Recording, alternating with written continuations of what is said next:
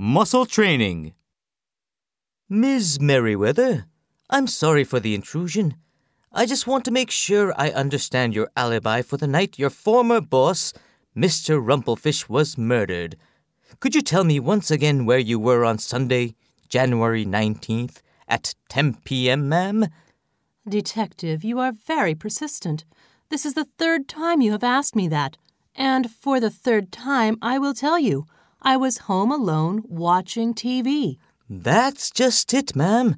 You told me you were watching the 10 p.m. show on XYZ. What was the name of the show, ma'am? The Court of Last Resort. How many times must I tell you, Detective? With all due respect, ma'am, there is something wrong with that scenario. Are you sure it was the Court of Last Resort? Positive. I watch it every week. You're not much of a sports fan, are you, ma'am?